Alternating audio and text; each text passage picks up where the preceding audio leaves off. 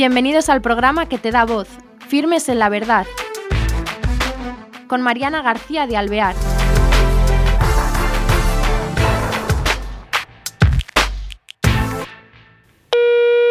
Hola, queridos oyentes y amigos, bienvenidos a este nuevo programa de Firmes en la Verdad.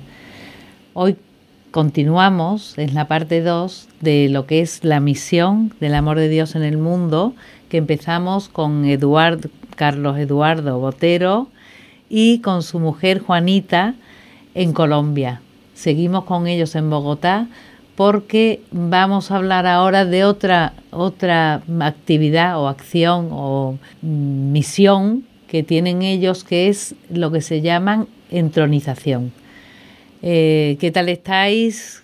Me alegro de veros otra vez. Lo mismo. Gracias, Mariana. Sí, muy contentos de estar en tu programa. Alegría. Qué bien. Bueno, es que el otro día se nos quedó en el tintero esta parte tan importante también, que vosotros dais mucha importancia en lo que es la misión, que, a la que llamáis la entronización. Contadnos de qué se trata para darla a conocer también por España y a quienes nos estén oyendo pues feliz de que, de que den este espacio para que conozcan todas las familias que ven este maravilloso programa, que pueden llevar a sus hogares a Nuestra Señora Guadalupe e intronizarla, que es hacerla, eh, hacerla reina y señora, hacer la patrona de su hogar, es decirle, aquí estás, bienvenida.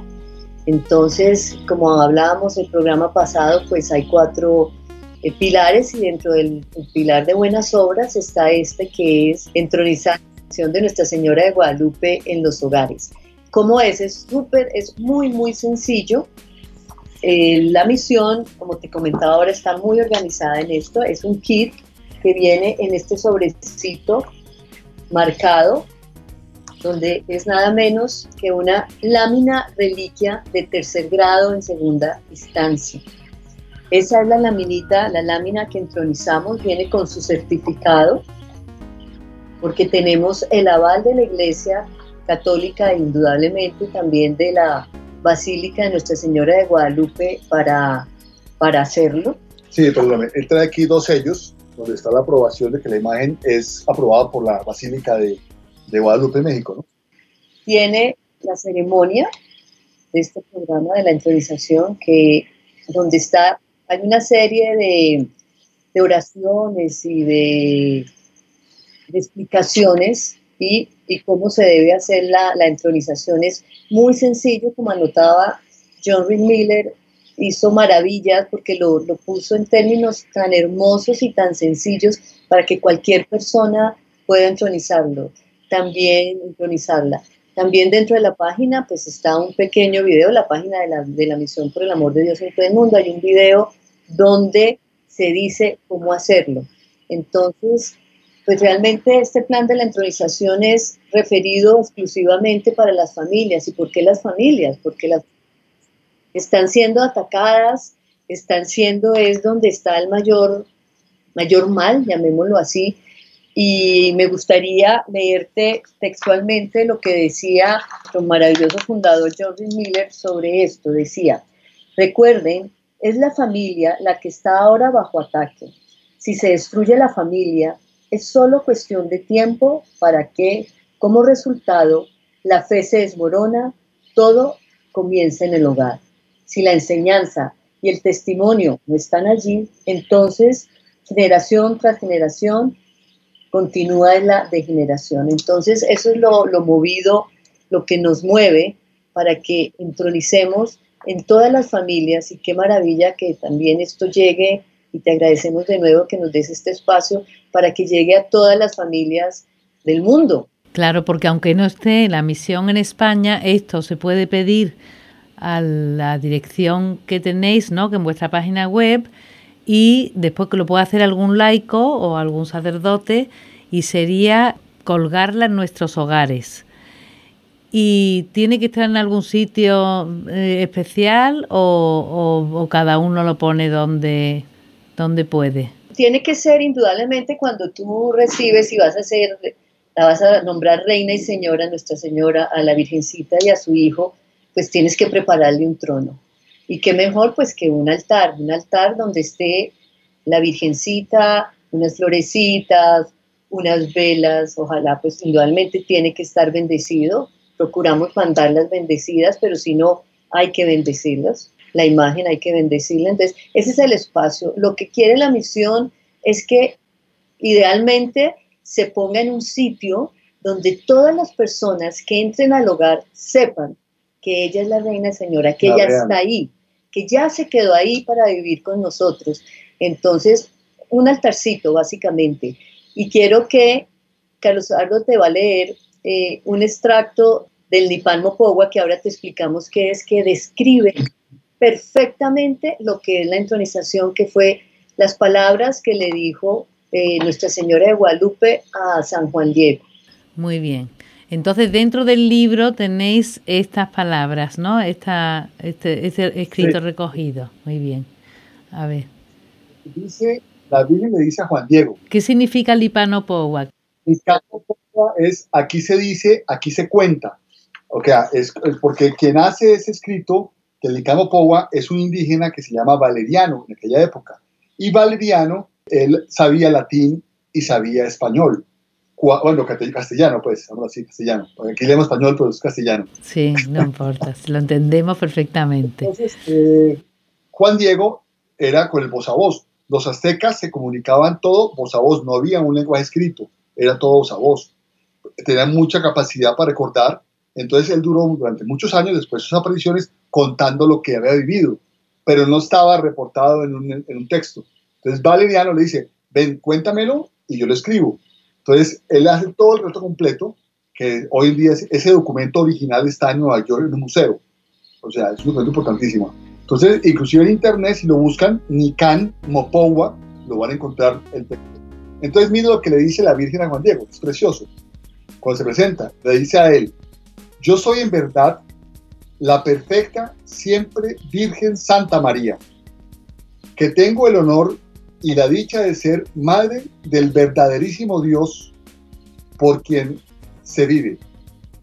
Mucho quiero, mucho deseo que aquí me levante mi casita sagrada, en donde lo mostraré, lo entregaré a las gentes y escucharé su llanto, su tristeza, para remediar, para curar todas sus diferentes penas, sus miserias y dolores. Entonces, cuando entonizamos la Virgen, es lo que ella quiere, que esa casita, ese hogar, sea su casita sagrada. Pero como yo le digo a la gente, sí, tú tienes la imagen, pero si tú no oras todos los días, ¿dónde está? El milagro no está en ella, el milagro está en ti, en tu familia, ¿correcto? Y hay unas situaciones muy lindas en la mañana que cuando la persona hace la entronización hay un compromiso. Ese compromiso es todos los días orar esas pequeñas oraciones que duran dos minutos, no más de allí, antes de ir de la casa, con todo este ajetreo del mundo, que el estudio, que el trabajo, que todo, muchas veces no tenemos tiempo para hacer una, una oración más larga. Entonces, con eso, con estas oraciones te protegen, saques a tu, a tu actividad diaria. Ese, eh, y le pedimos también que por lo menos una vez a la semana recen el Santo Rosario con los misterios dolorosos que tienen las intenciones de la misión, que es por toda la sociedad, por todos los estamentos, desde los políticos, los, los medios de comunicación, eh, los, eh, la gente los negocios, pues, los comerciantes, la familia, todos estamos allí. Es precioso. Entonces, esa invitación, la oración. O sea, que la entronización tiene un compromiso e implica eso, oración, implica una seriedad por parte del que la entronice. Claro, me imagino que algunos dirán, bueno, um, unos padres, por ejemplo, eh, digan, hombre, a mí me gustaría entronizarla porque para mí será la reina y a lo mejor algún hijo no cree y, ese pues no le rezará, pero bueno, lo importante que los que la entronicen cumplan con el compromiso, ¿no? Sí, y te quiero contar precisamente una, una, una historia que pasó con nosotros. Pasan muchas cosas, pero es que hay una muy especial. Fuimos a una casa aquí en Bogotá. La familia era como unas 35 personas, un poquito más, un poquito menos, que nos recibieron en esa casa. Nos hicieron calle de honor. Entramos con la Virgen alzadita entramos, yo me sentía pues como era una cosa muy especial. yo feliz que la Virgen alzando con Juanita. Entramos y todos en la sala se sentaron, los abuelos, los hijos, los nietos, inclusive que nietos, ¿no? Habían todos, están allí. Y en esa familia habían dos o tres que eran evangélicos o protestantes, pero estuvieron presentes porque era para esa casa y para los papás ese, ese regalo, para esos abuelos, ¿no? Y fue una cosa, yo te cuento que fue extraordinaria, porque cuando vamos a hacer esa, esa intronización, no solamente hacemos el, el, acto que aquí está en el manual, sino que hacemos una catequesis. Les contamos la historia de Guadalupe, que es preciosa en sus apariciones. Le contamos todo lo que ella logró, porque la Virgen de Guadalupe logró la conversión más grande en la historia de la humanidad. Nueve millones de indígenas en México que se mataban porque el sol se iba, entonces sentían que el peso del mundo estaba sobre ellos y tenían que hacer algún sacrificio para que el sol saliera nuevamente. Y cuando eran las famosas fiestas de ellos, pues mataban cientos de miles de personas en, en esa región de México. Y la gente se sentía digna de que su hijo o su hija fuera sacrificada para que el sol volviera a nacer. Entonces, claro, en ese momento eh, eso causó en los padres franciscanos, en el eh, Monseñor Zumárraga, Juan de Zumárraga, que era de Castilla, una impresión fuertísima de ver cómo lo que estaba pasando en México. Y fue la Virgen, cuando se aparece y sucede todo lo que pasa, que todo ese, todos esos indígenas, esos nueve millones de personas, e inclusive también gente que venía de España, de Castilla, muchos de convertidos, que hayan llegado a esas tierras, pero al ver esto se convierten y, y dejan el camino, digamos, el camino del mal y toman el camino del bien a la casa del Padre. Entonces, son tantas historias tan bellas que la Virgen trae y cuando vamos a las casas hacemos esa catequesis y lo que se disfruta, lo que se vive es increíble. Al final, si tenemos tiempo y hay gente suficiente, hacemos el Santo Rosario como cierre final. Entonces, te puede gastar media horita, 20 minutos o te puede gastar cuatro horas, o sea, lo que el momento lo que se dé. En Bogotá, por ejemplo, habéis entronizado muchos hogares. Sí, sí, sí. En Bogotá y otras ciudades de Colombia, Medellín, en Manizales, en Barranquilla, hemos hecho, algunas labores.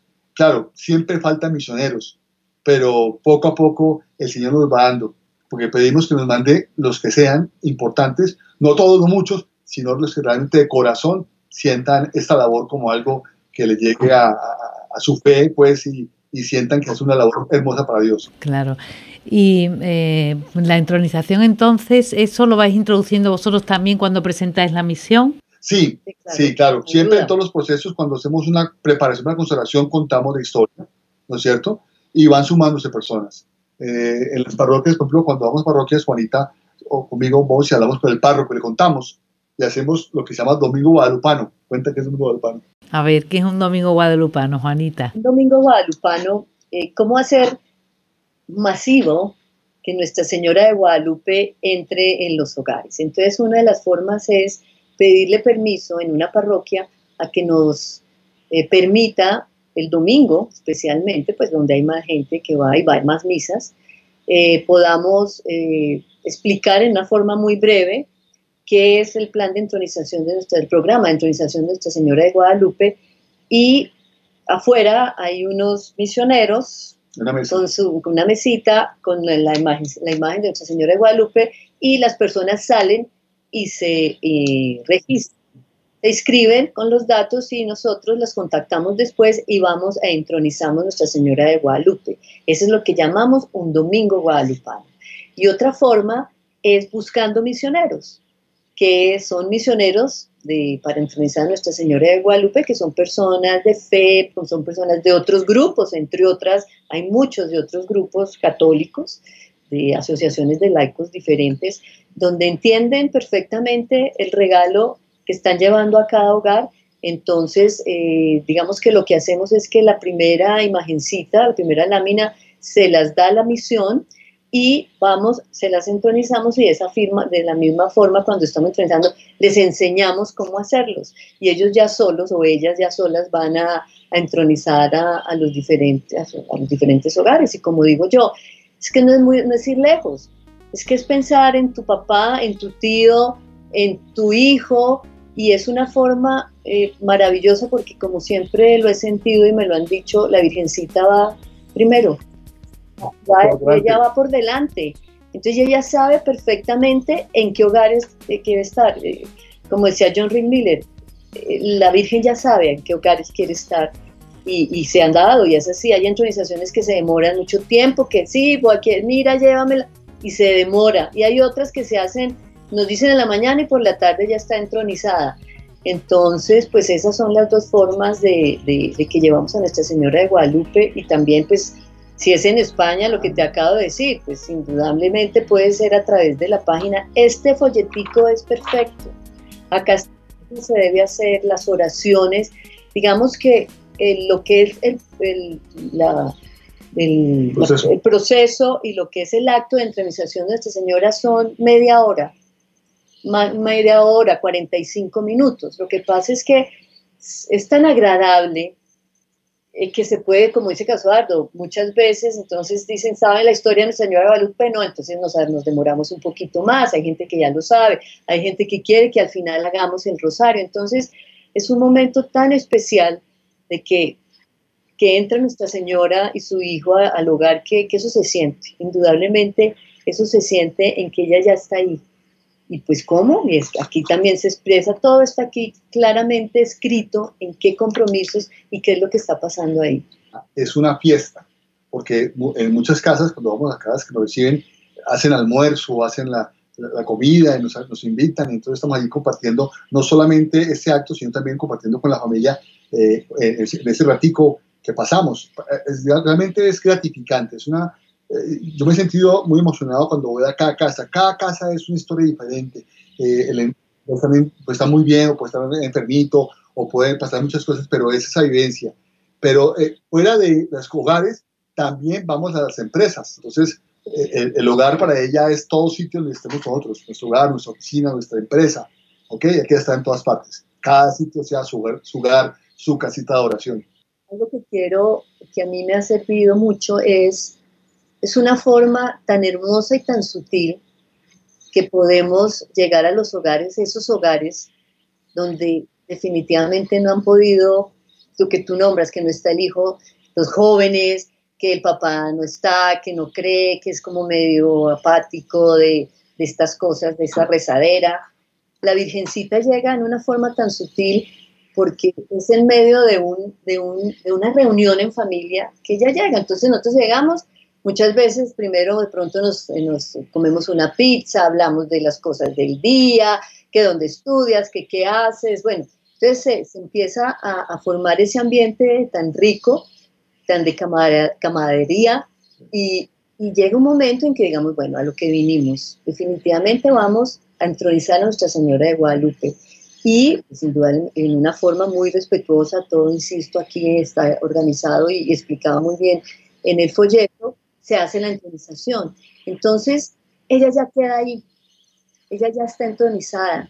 Entonces, es, es una forma diferente, fácil y hermosa de que llegue a muchos corazones y que abra corazones donde antes no se ha podido. Si tú le dices a este joven, camine, vamos, hacemos el, el rosario, pues dice, no, esa repetidera no me interesa, o camine, vamos a misa, no, a mí la misa no. La Virgencita llega a esos corazones cómo entronizándolo en esas familias.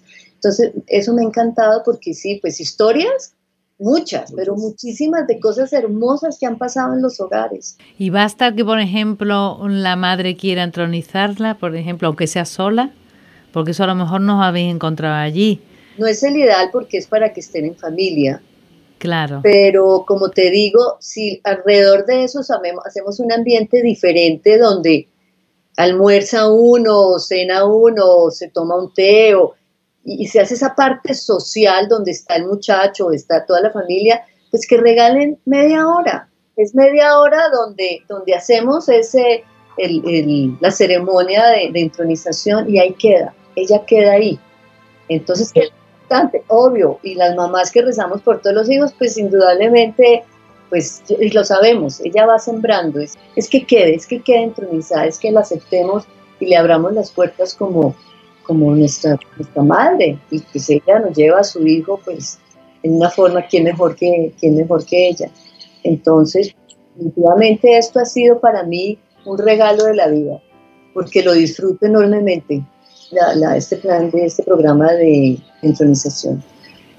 Ya se nos acaba el tiempo, pasa volando, pero que quería yo eh, eso, que la Virgen de Guadalupe es emperatriz de las Américas, pero ¿cómo lo veis para Europa? ¿No creéis que la gente a lo mejor dirá, uy, ¿por qué no la Inmaculada Concepción? ¿Por qué no Em, claro, y además hay que pedirla allí. ¿Cómo lo veis esto? Como misioneros. Mira, mira yo creo que tú analices y revisa la Biblia, revisa la Biblia, lee el Apocalipsis. La Virgen, la vocación que aparece mencionada en el Apocalipsis, ¿quién es? Es Guadalupe. La Virgen de Guadalupe es la mujer vestida de sol. Entonces, cuando uno lee el Apocalipsis y la ve a ella, ella es la Virgen para estos tiempos. ¿Ok? Eh, en aquella época, con tanta maldad que había, entre comillas, por parte de, los, esas comunidades indígenas de aquella época, con sus adoraciones, acabar con eso fue acabar con la muerte de millones de personas que pasaban en México. Entonces ella hoy día quiere ser nuevamente eso, ver, ver, todo este mundo tan complicado que está, ver que está en el Apocalipsis, ver que, ver que a través de, de, nuestro amor que le damos a ella, porque en su, en su vestido nos comunica muchas cosas. A los indígenas, como te contaba, ellos no tenían un idioma escrito, ellos solamente lo hablaban, pero toda la interpretación era gráfica, todo eran dibujos cosas así. Cuando ella se aparece en, ese, en, esa tilma, en el manto, en esa tilma que tenía Juan Diego a, a Monseñor Zumárraga, eh, eh, y la llevan a, a, todas las comunidades indígenas, ya viéndola a ella, descubren exactamente qué significado tenía cada una de ellas. Por ejemplo, que el solo pelo, el pelo tenía cortado por la mitad, suelto, ¿no es cierto? Que eso significa que ella era virgen. Para el indígena, ya la veía, se va que era una virgen.